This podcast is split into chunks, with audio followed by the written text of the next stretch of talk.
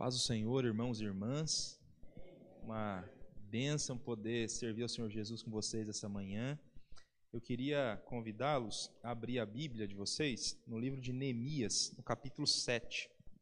Eu vou ler os primeiros versículos, no nome de Jesus. Neemias, capítulo 7.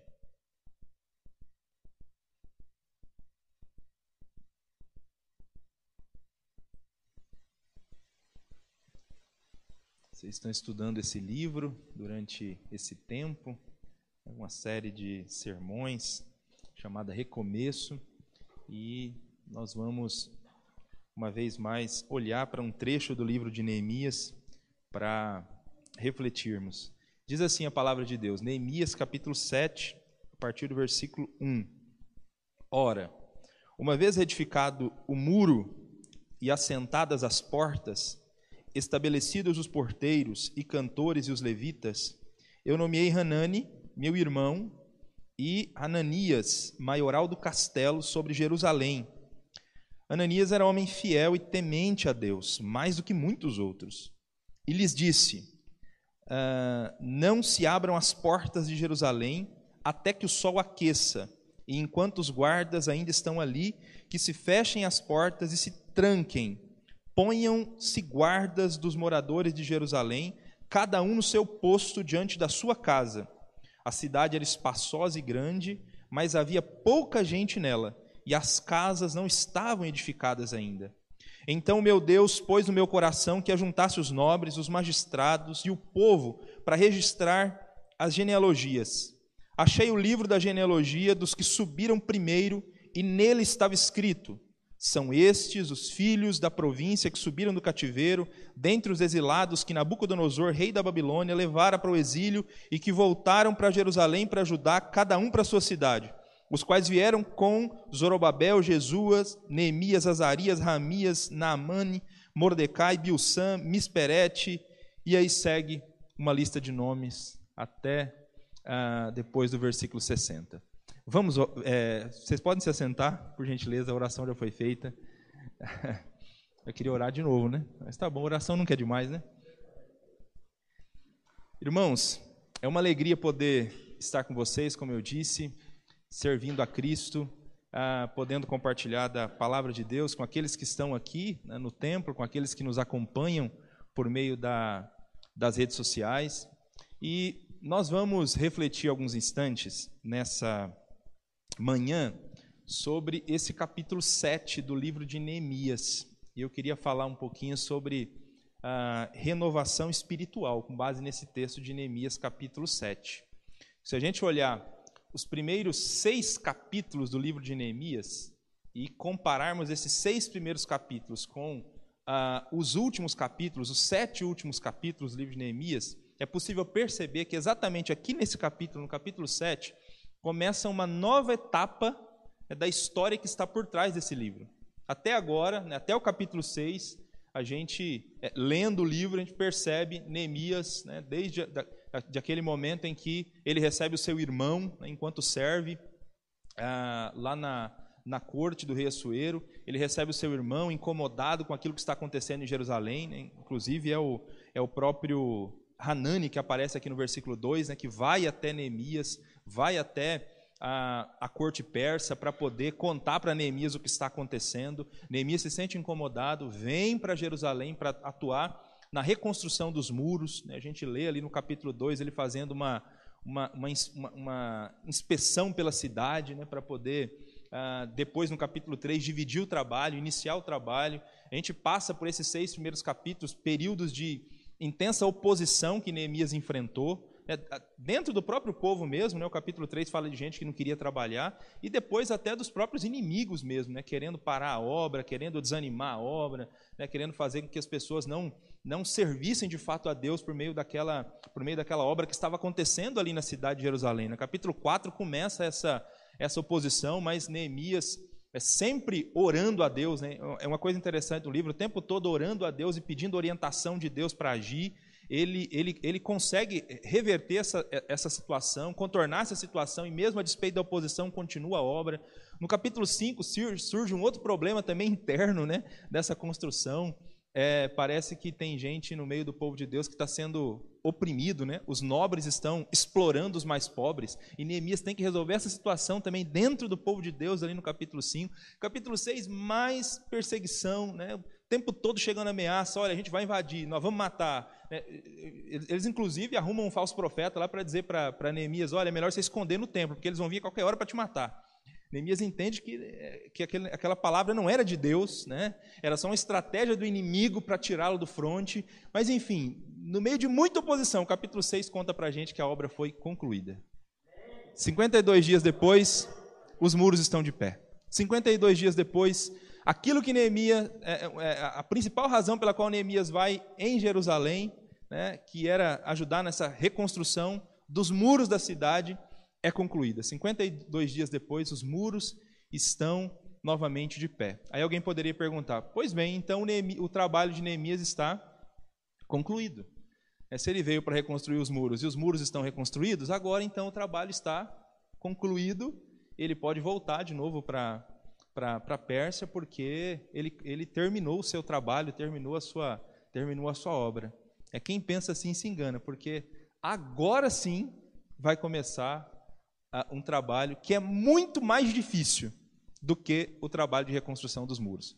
Porque quando a gente fala de reconstruir muros, nós estamos falando de, de, de levantar paredes, né, de um trabalho físico. Mas tem um outro trabalho agora, igualmente importante e muito importante, que Neemias precisa liderar para a concretização daquilo que ele havia, é, aquilo que ele via, veio fazer na cidade de, de Jerusalém. Porque agora ele precisava atuar na renovação espiritual do povo. Porque agora a cidade tem muros. Só que, como a gente bem leu no versículo 14, parece que a cidade de Jerusalém é uma cidade fantasma. Ela tem muros, ela é espaçosa, ela é grande, mas tem pouca gente. Tem pouca casa. Ela é uma cidade quase inabitada. Por quê? Desde que voltaram do cativeiro, desde que voltaram do cativeiro babilônico, lá em 538 com Zorobabel, essa lista aqui que a gente começou a ler. Agora nós já estamos aqui no ano 443, são quase 100 anos desde que essa primeira leva de judeus voltou. Durante todo esse tempo, quase 100 anos, a cidade não tinha muros. Isto era, uma cidade é, é facilmente alvo de ataques de inimigos. E as pessoas, né, pensando nas suas famílias, não queriam morar em Jerusalém, porque era perigoso morar em Jerusalém. Então Jerusalém é uma cidade fantasma. Agora ela tem muros, mas não tem gente para morar. Né? Não tem gente para morar dentro da cidade. Então Neemias precisa iniciar um processo agora de reorganização da sociedade, de reorganização da cidade, da comunidade, não só da capital. Quando a gente lê o livro todo, né, não é o objeto aqui de, do capítulo 7, mas quando a gente lê o livro todo de Neemias, ele se preocupa inclusive de reorganizar as vilas vizinhas, né, as aldeias vizinhas, as cidades vizinhas, porque ele precisa agora reorganizar a cidade de, a cidade de Jerusalém no capítulo 8, né, que também não é o capítulo que a gente vai estudar hoje, mas no capítulo 8 é aquele famoso capítulo, né, Esdras já tinha voltado para para Jerusalém uns 30 anos antes de Neemias e tinha começado um processo de renovação espiritual, mas no capítulo 8 a gente tem o um momento em que Esdras começa a pregar a palavra de Deus para o povo, né, os muros já estão já estão construídos, né? já teve um movimento para repovoar Jerusalém, a palavra é pregada, né? meio dia de pregação, o povo está chorando, contrito, desesperado depois da pregação da palavra. Então, há esse momento de, de, de reavivamento por meio da palavra no capítulo 8, mas antes de chegar aqui nesse reavivamento, o muro terminou, vai chegar aqui esse momento do reavivamento por meio da palavra, mas a gente tem aqui o capítulo 7 no meio, que é quando Neemias dá os primeiros passos para que essa renovação espiritual fosse possível. A renovação espiritual que vai a, a, ser narrada de maneira muito mais clara no capítulo 8 de, de Neemias. Aí eu queria olhar para esse capítulo 7 junto com vocês, porque esse capítulo aqui, a não ser por esses primeiros versículos e pelos últimos versículos, é um capítulo de 73 versículos, o capítulo 7. Mas a não ser é, é, é, por esses cinco primeiros, e depois ali, é, a partir do versículo 61, né, você tem aí mais de 50 versículos que só tem nome. Esse é um daqueles capítulos que na, na leitura anual da Bíblia a gente pula, né? Tem alguns capítulos, né? Quando você está fazendo aquela leitura anual da Bíblia, você chega, puxa, só nome, isso aqui não precisa ler. Você já pula a página e vai para o próximo, né? Porque são uma emaranhado de nomes, né? Um depois do outro. Então, esse é um desses capítulos, tá?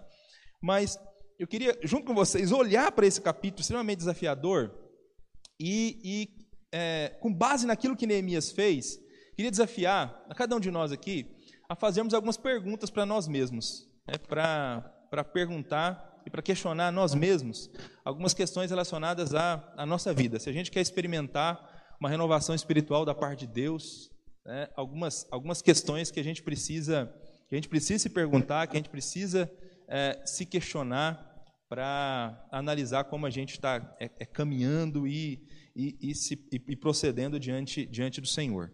A primeira pergunta que eu acho que é importante fazer, olhando aqui para as ações que Neemias fez no capítulo, no capítulo 7 do livro dele, é o que a gente tem feito para servir a Deus uh, de acordo com as habilidades que Deus deu para cada um de nós. O que temos feito e como temos feito? Acho que essa é uma pergunta importante, porque quando a gente começa a ler o capítulo 7 de Neemias, Neemias começa um trabalho de tentar colocar pessoas certas nos lugares certos ele começa a, a, um trabalho de olhar agora, agora que a cidade tá, os muros estão reconstruídos e a cidade tem que ser repovoada, ele começa a olhar entre o povo para tentar enxergar as habilidades entre o povo e para ir nomeando pessoas certas para alguns lugares estratégicos dentro da, da cidade. Então, é isso que a gente olha aqui, no versículo 1, muro reedificado, assentadas as portas, o que ele faz? Estabelece porteiros, ele estabelece os cantores, estabelece os levitas. A gente continua lendo o capítulo 7.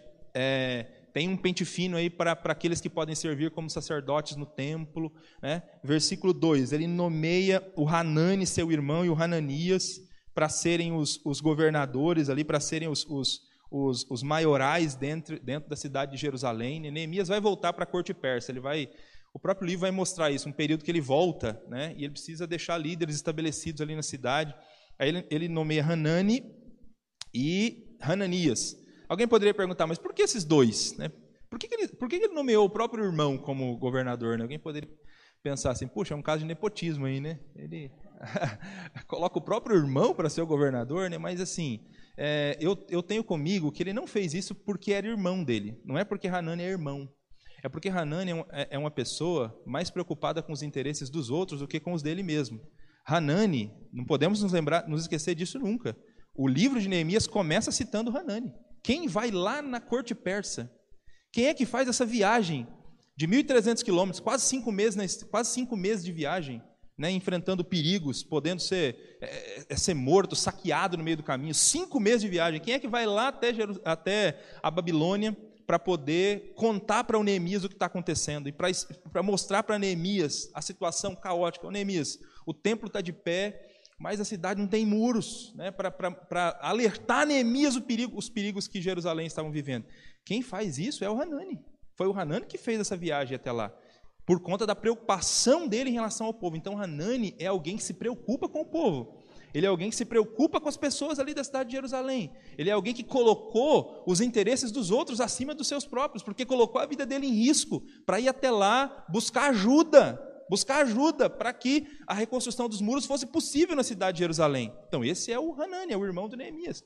Ele não está colocando ele simplesmente porque é irmão. E aí ele tem um outro nome aqui que ele elege também, que é o Hananias, né, que ele coloca, ele diz que esse Hananias aqui, ele era o maioral do castelo, ah, ao que tudo indica, é alguém que serve ali na, na, na guarda, né, e na, na fortaleza, e mesmo diante dos ataques de Sambalat, de e Tobias, né, durante todo o tempo da reconstrução, ele foi uma das pessoas que permaneceu firme. Né, permaneceu firme. E o texto faz questão de dizer que ele era alguém né, fiel e temente a Deus mais do que muitos outros. Mais do que muitos outros. Então, quando Neemias olhava para as pessoas, para os líderes ali em Jerusalém, ele conseguiu enxergar em Hananias alguém que era fiel e temente a Deus acima da média, né? acima de muitos outros ali na cidade. Estabelece essas pessoas para servirem como, como líderes. Né?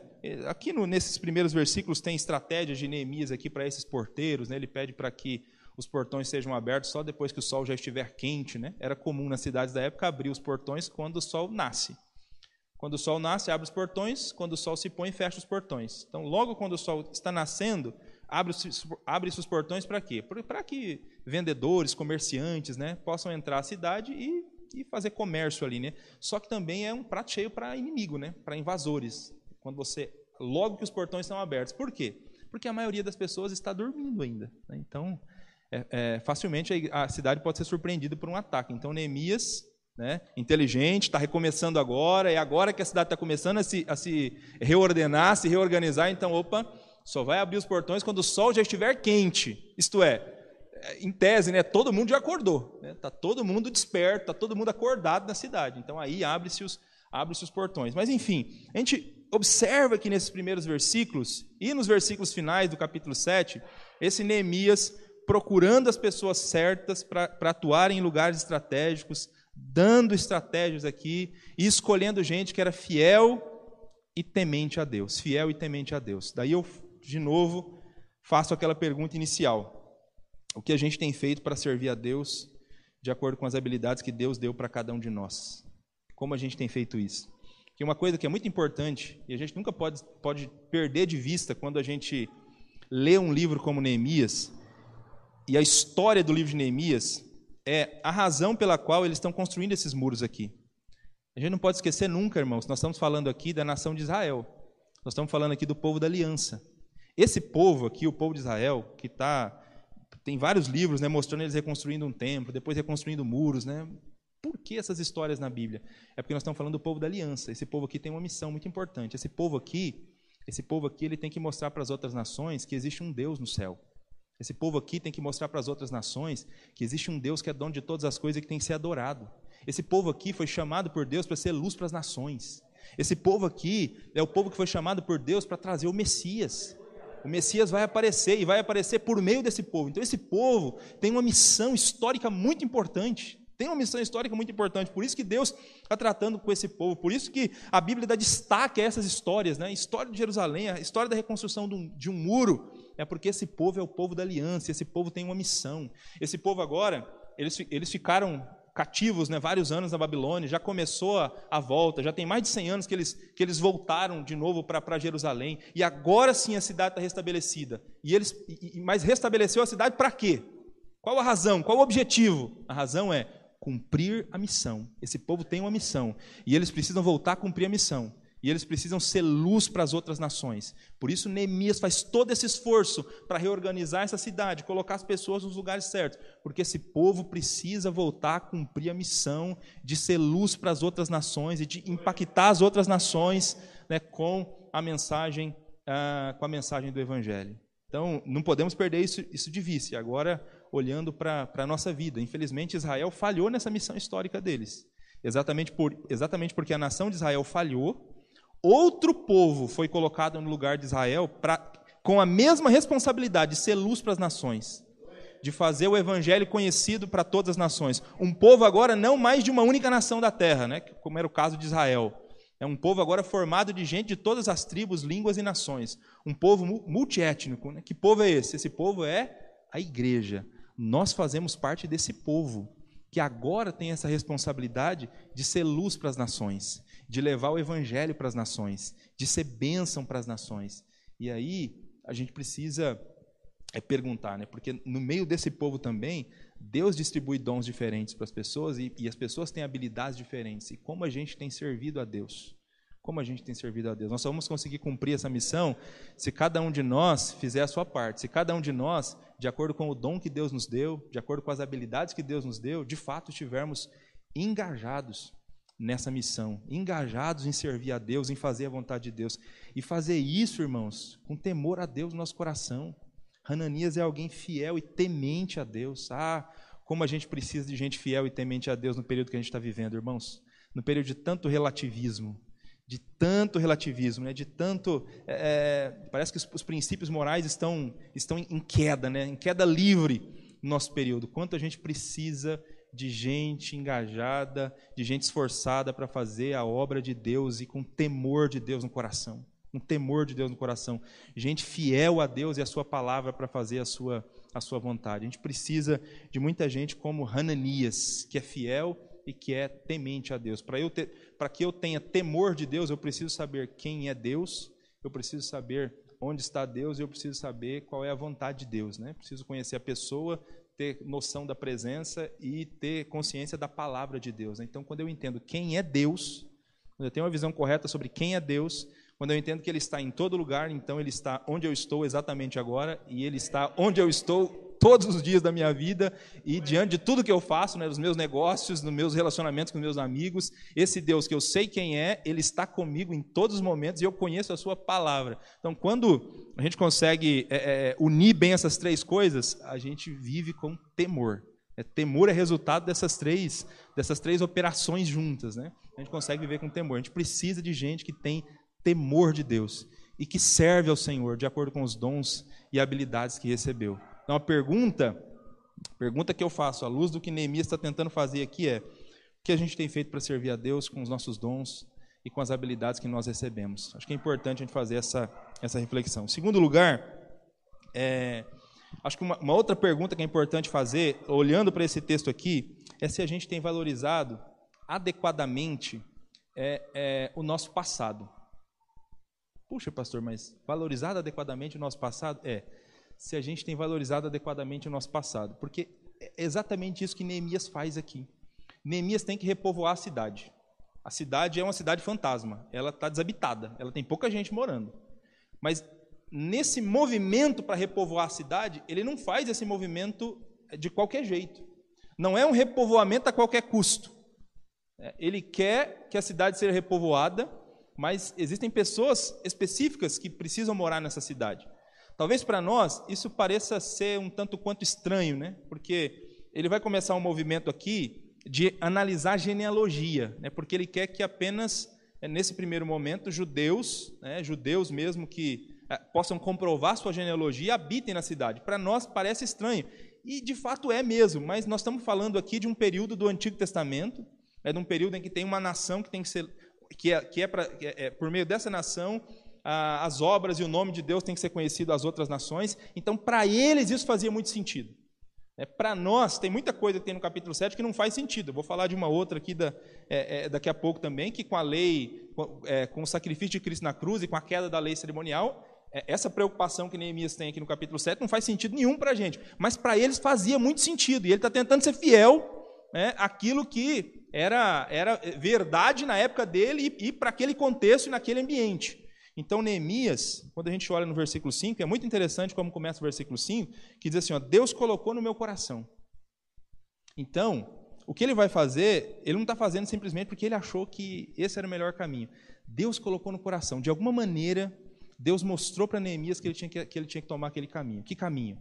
Examinar as genealogias. Neemias, pega lá a lista de quem voltou do cativeiro, das pessoas que voltaram do cativeiro. É para você poder determinar quem são as pessoas que vão morar em Jerusalém. E aí ele, ele, ele então é, diz que Deus coloca isso no coração, ele ajunta os nobres, os magistrados, os magistrados para dar uma olhada nas genealogias. E ele acha o livro da genealogia dos que subiram primeiro dos que subiram primeiro. E aí ele começa aqui os nomes daqueles que vieram com Zorobabel. Irmãos, nós estamos aqui no ano 443, Zorobabel veio em 538, já passaram-se 100 anos.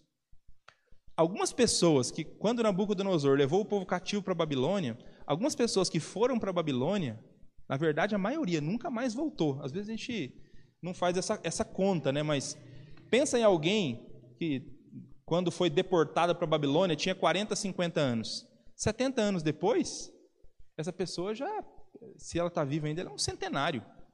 E como que, como que um centenário faz a viagem de volta sem os meios de transporte que temos hoje? Né? 70 anos depois, a maioria desse pessoal já de certa idade, que foi levado cativo para a Babilônia, nunca mais voltou. Né? A maioria morreu por lá mesmo. Quem voltou foi uma nova geração que nasceu no cativeiro. Né? Uma nova geração que nasceu e ou que tinham sido levados quando foi deportado para a Babilônia, eram, eram jovens aqui ainda, né? era gente muito nova, né?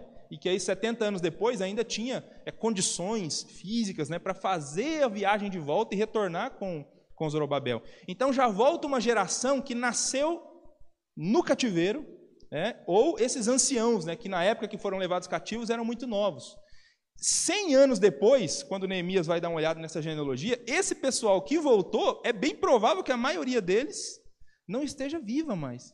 Então você tem uma outra geração que já nasceu também aqui agora, em Jerusalém, que nunca conheceu as glórias da Jerusalém antiga, né? nunca conheceu aquilo que os pais falavam, e talvez nós estejamos falando de uma geração que nem valoriza muito história, nem valoriza muito o passado, nem valoriza muito os anciãos, né? porque não conheceram nada daquilo.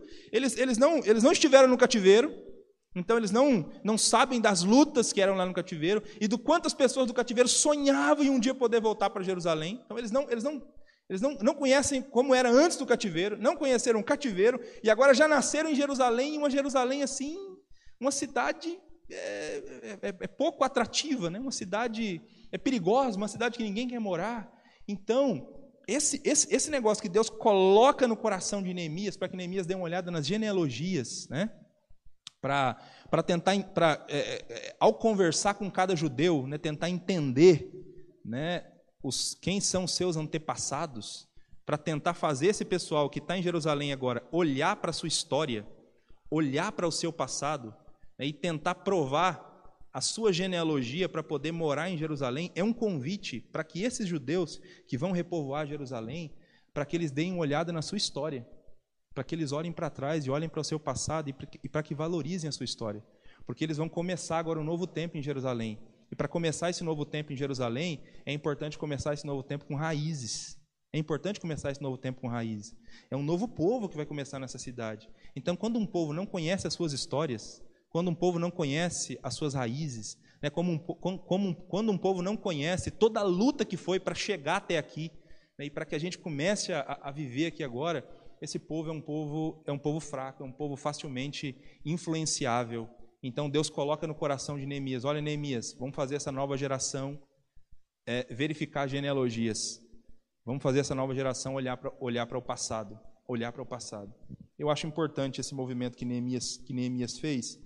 E aí eu questiono e pergunto para a gente se, se, nós somos é, é, pessoas que valorizam adequadamente o nosso o nosso passado, né? Se, se se nós somos pessoas que de vez em quando dão uma olhada, não sei em genealogia, porque genealogia não é, pelo menos para nós que moramos no Brasil, né, é, nós não temos muito costume de ficar é, olhando árvore genealógica, né? Isso aqui para um judeu é um negócio importantíssimo, até hoje, né? Não é só na época, não. Até hoje, para um judeu, esse negócio de árvore genealógica é um negócio importantíssimo, né? Mas, mas a gente valoriza a história da, da nossa família, conhece a história da, da nossa família, a, a nossa história como povo, né, como comunidade, né, como povo de Deus. A gente conhece a história do povo de Deus, a gente faz parte de uma comunidade que é responsável para ser luz para as nações. A gente conhece a história da igreja. Eu não estou falando a igreja de, em Vila Formosa e nem a igreja Adventista Promessa. Minha primeira pergunta é a história da igreja como um todo, essa comunidade que a gente faz parte. Você conhece tudo que aconteceu, é, tudo que aconteceu ao longo da história para que a gente estivesse aqui hoje? Porque às vezes tem um monte de gente que fala um monte de besteira sobre a igreja, na mídia.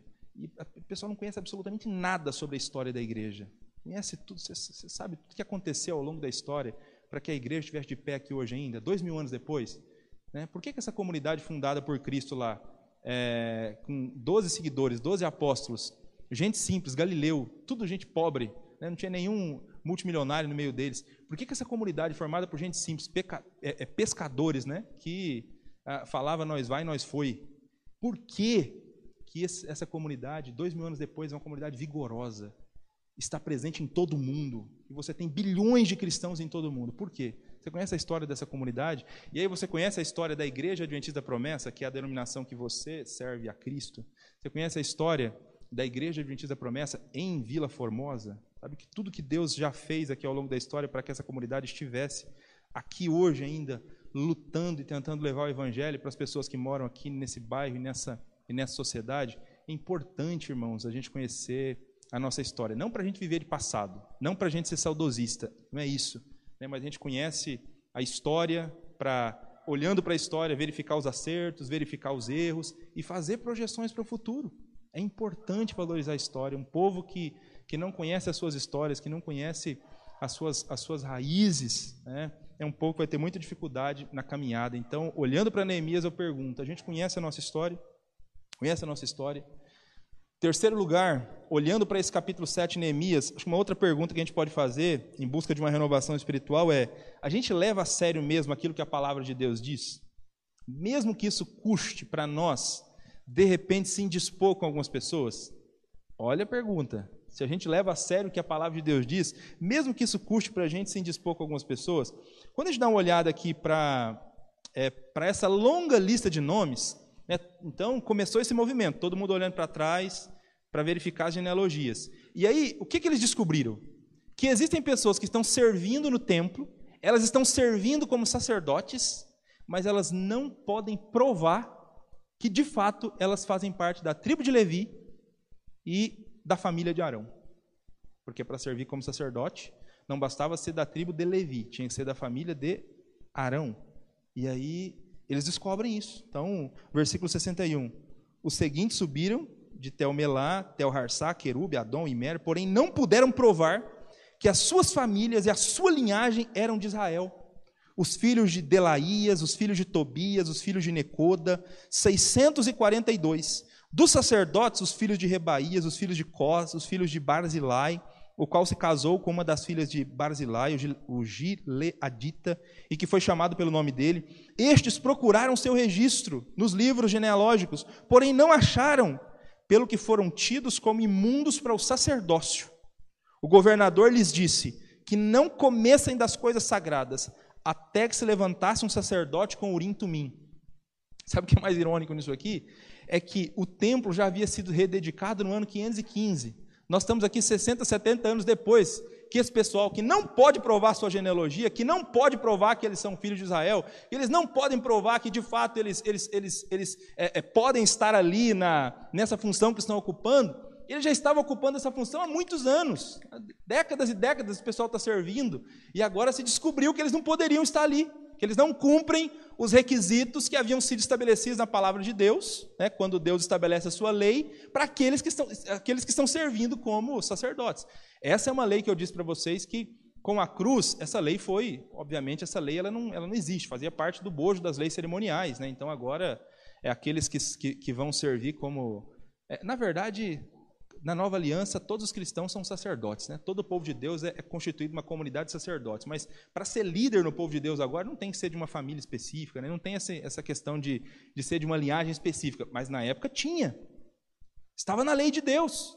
Até o Messias vir para essas leis deixarem de existir, era a lei que está valendo.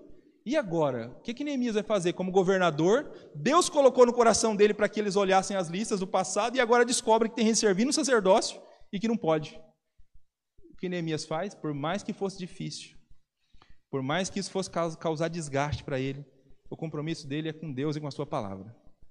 E ele, e ele disse para esse pessoal: olha, é, vocês vão ter que deixar de servir.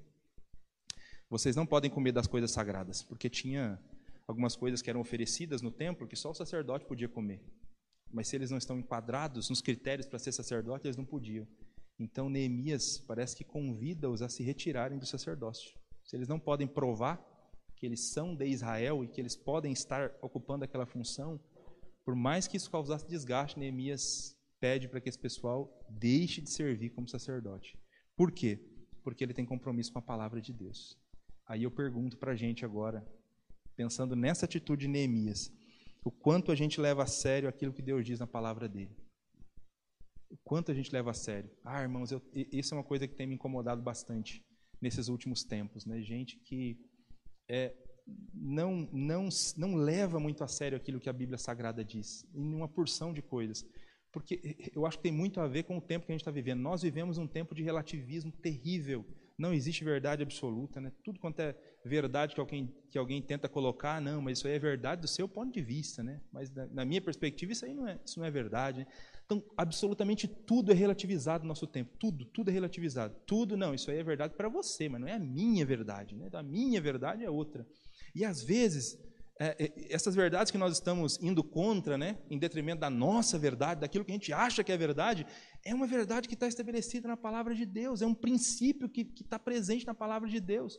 E a gente tem deixado de lado muitos princípios da palavra de Deus para ser politicamente correto, né, para não se indispor com ninguém. Né? Tem muita gente hoje que é, tudo que ela puder fazer para não se indispor com ninguém, ela faz, inclusive se for preciso desobedecer algum princípio da palavra de Deus.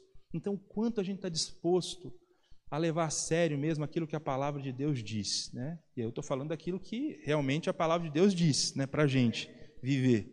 Então, quanto a gente está disposto a levar a sério aquilo que a Bíblia diz? Acho que isso é importante acho que é uma, é uma pergunta importante para a gente. Se a gente quer viver de fato uma renovação espiritual, se a gente quer viver um tempo legal com Deus, é importante nós fazermos essa, essa pergunta. E por fim, o quanto a gente está disposto a contribuir com a obra de Deus. Começa os versículos finais é, a partir do versículo 70 até o 73, nós temos aí várias pessoas se movimentando para contribuir com o templo, para contribuir com o templo. E o primeiro né, começa com a liderança já, né, o governador, o próprio Neemias. Ele dá para o tesouro do templo 8 mil dáricos, 50 bacias e 530 vestes sacerdotais. Aí nós temos ali o, o, que os sacerdotes doaram também, depois o que o povo, de maneira geral, doou. Né? Por quê? Porque o templo vem funcionando ao longo dos anos. Mas é lógico, ele vem funcionando com dificuldade. Não tinha muro ainda. Agora que tem muro, Agora que vai restabelecer a todo vapor o serviço no templo, então precisa de gente para contribuir, né, para que a obra para que a obra de Deus avance. E aí Neemias diz o que ele contribuiu, apresenta o que os sacerdotes contribuíram, o que o povo de maneira geral contribuiu é para que a obra de Deus caminhasse, para que a obra de Deus é, para que a obra de Deus avançasse. E aí a pergunta é se a gente está disposto a contribuir também com a obra de Deus. E aqui eu não falo não, não somente de contribuir financeiramente, né? porque a contribuição financeira é uma questão, né? um aspecto né? que a gente contribui para o avanço da obra de Deus e para o avanço do, do reino de Deus, né? É, e que é um aspecto importante, inclusive. Né? Tem gente que, que é, tem o. Não sei se tem, né? mas tem gente que tem o coração convertido, mas o bolso não. Né? Aí eu não sei se, se, se realmente o coração está convertido, quando o bolso não é convertido, mas enfim é, é, com, as, as, contribuições né, é, generosas, né, é, tendo, como, tendo como princípio a generosidade, né, as contribuições tendo como princípio a generosidade, nunca a imposição, né, nunca o medo, né, mas a, com base na generosidade, elas sempre fizeram parte da história do povo de Deus ao longo do, ao longo do tempo. Né, o povo de Deus sempre contribuiu com generosidade né, para o avanço da obra. Então, essa é uma, é uma questão importante, mas contribuir de maneira geral né, para a obra de Deus. Tudo está reorganizado, a gente tem que caminhar todo vapor agora. Então, o pessoal aqui se dispôs a colocar a, a mão no bolso e, de repente, a, a contribuir para a contribuir para a obra de Deus, a contribuir para que o templo e a cidade de fato fosse reorganizada. Então, no capítulo 7, Neemias começa esse movimento de, de renovação, né, que vai desembocar depois. Tudo isso aqui foi importante, foi um pano de fundo de preparação para o que vai acontecer depois no capítulo 8. Tá? Então, diante de colocasse a nossa vida diante de Deus agora nessa oração e à luz de Neemias 7, que a gente pedisse para o Espírito Santo nos ajudar a viver aquilo que Deus deseja para a gente. Vamos orar, meus irmãos, minhas irmãs. Senhor, eu glorifico o teu nome, Pai, é pela tua palavra. Eu não tenho dúvidas, Deus, que o Espírito Santo foi quem inspirou a Escritura Sagrada. Os homens que foram usados para escrever o texto sagrado, foram homens que, estavam, que foram movidos pelo Espírito de Deus. E o Espírito Santo, esse mesmo que inspirou a Escritura Sagrada, hoje, quando nós lemos essa palavra, ele fala ao nosso coração, ele ministra as nossas consciências. Eu acredito nisso, Deus. O Senhor fala por meio da Escritura. E exatamente porque acredito que o Senhor fala por meio da Escritura, é que eu suplico para o Senhor, à luz de Neemias capítulo 7, aplica em nós, Deus, as verdades presentes nesse texto e ajuda-nos a viver, Deus, essas verdades. Que o teu povo de todas as épocas esteja sempre disposto, porque foi chamado para cumprir a missão, porque foi chamado para fazer a sua, a sua vontade. Que o teu povo esteja disposto a servir ao Senhor de acordo com as habilidades é, dadas pelo Senhor, Pai, e a servir ao Senhor com fidelidade, e a servir ao Senhor com temor no coração, meu Deus. Em nome de Jesus Cristo, Pai. Ajuda-nos a servir com temor, Pai. Que o seu povo de todas as épocas, Deus, saiba valorizar a história, saiba valorizar aquilo que o Senhor tem feito ao longo da história. Pai, no nome de Cristo, nós suplicamos isso para o Senhor, especialmente as novas gerações, meu Pai. Ajuda as novas gerações a, a, a, valorizarem aqueles que, vierem, aqueles que vieram antes, a valorizarem aquilo que o Senhor fez também por meio de outras gerações, a aprenderem com os erros do passado, a, a, aprenderem com os acertos do passado também, meu Pai, no nome de Cristo Jesus, que a gente não seja acéfalo de história. Nós suplicamos isso para o Senhor, Deus. Ajuda-nos, Deus. Ajuda-nos, ajuda-nos a levar a sério aquilo que a tua palavra diz, meu Pai. Ajuda-nos, que a nossa preocupação não seja, em primeiro lugar, com popularidade, que a nossa preocupação não seja, em primeiro lugar, estar bem com todos, Senhor Jesus, em detrimento de princípios da tua palavra. Ajuda a gente a ser sério com a tua palavra, Deus, a ser sério com aquilo que a Escritura Sagrada diz. Nós suplicamos isso para o Senhor, meu Pai, no nome de Cristo, e ajuda a gente a contribuir com a tua obra, meu Pai. No nome de Cristo Jesus, meu Deus. Porque se a gente começar a fazer reflexões nesse sentido, eu não tenho dúvida, Deus, que a renovação espiritual virá. Eu não tenho dúvidas, Deus, que nós poderemos experimentar novos tempos da tua graça, novos tempos da manifestação do teu espírito, Deus, novos tempos do teu agir no nosso meio, Deus. Eu não tenho dúvidas, Deus, que quando a gente começa a fazer reflexões desse sentido, o teu poder, a tua graça, Senhor Jesus, poderá nos ajudar para experimentarmos novos períodos da nossa história da nossa caminhada como povo teu, Senhor. Por isso, no nome de Cristo, ajuda-nos. É a nossa oração para a glória e para a honra do teu nome, Pai. Amém, Jesus. Glórias a Deus.